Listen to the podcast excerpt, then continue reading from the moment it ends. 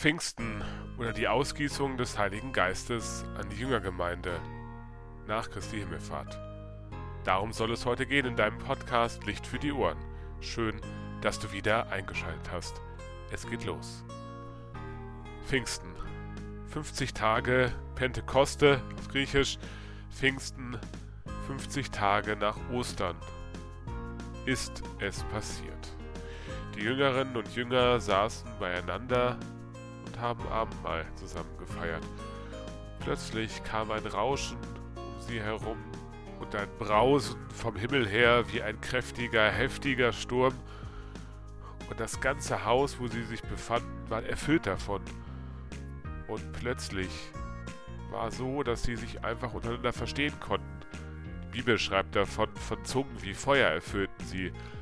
Und an jeder von ihnen, jeder von den Jüngern, Jüngerinnen und Jüngern bekam so eine Feuerzunge und war erfüllt von dem Heiligen Geist. Und dann, danach auch ist es so, dass die Jüngerinnen und Jünger in der ganzen Sprache der Welt mit ihren, ja, damals noch Ungläubigen, wie es immer so schön in der Bibel heißt, oder Nichtgläubigen, also mit denjenigen, die noch nicht die Sache von Jesus Christus gehört haben, das Evangelium von Jesus Christus gehört haben.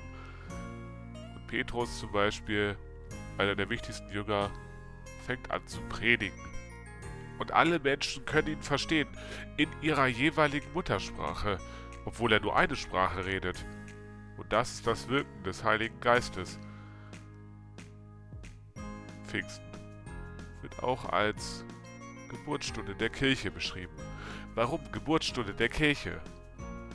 Weil damit, mit dem Pfingstereignis, die Botschaft von Jesus Christus nicht mehr, ja, ich würde sagen, geheim oder beziehungsweise eher im internen Bereich der Jüngerinnen und Jünger bleibt.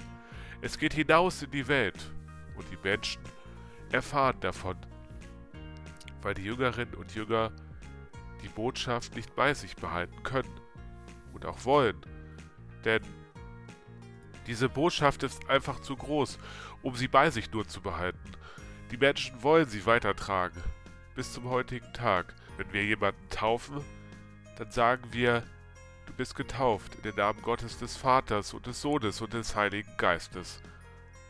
Und vorher lesen wir aus dem Matthäusevangelium die Zeilen vor, dass alle Welt zu Jüngern gemacht werde. Zu Jüngern nicht irgendeines Gottes, sondern eines Gottes, der in jeder Sprache verstanden werden möchte. Denn seine Botschaft ist Liebe. Das hat er deutlich gezeigt durch das Leben seines Sohnes Jesus Christus.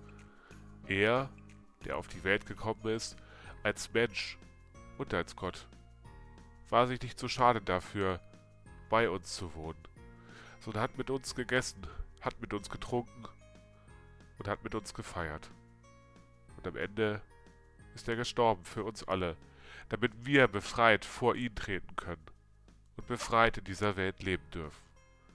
Das feiern wir auch an Pfingsten, dass Gott uns ganz nahe ist und uns sogar seinen Geist gibt. Gott segne dich.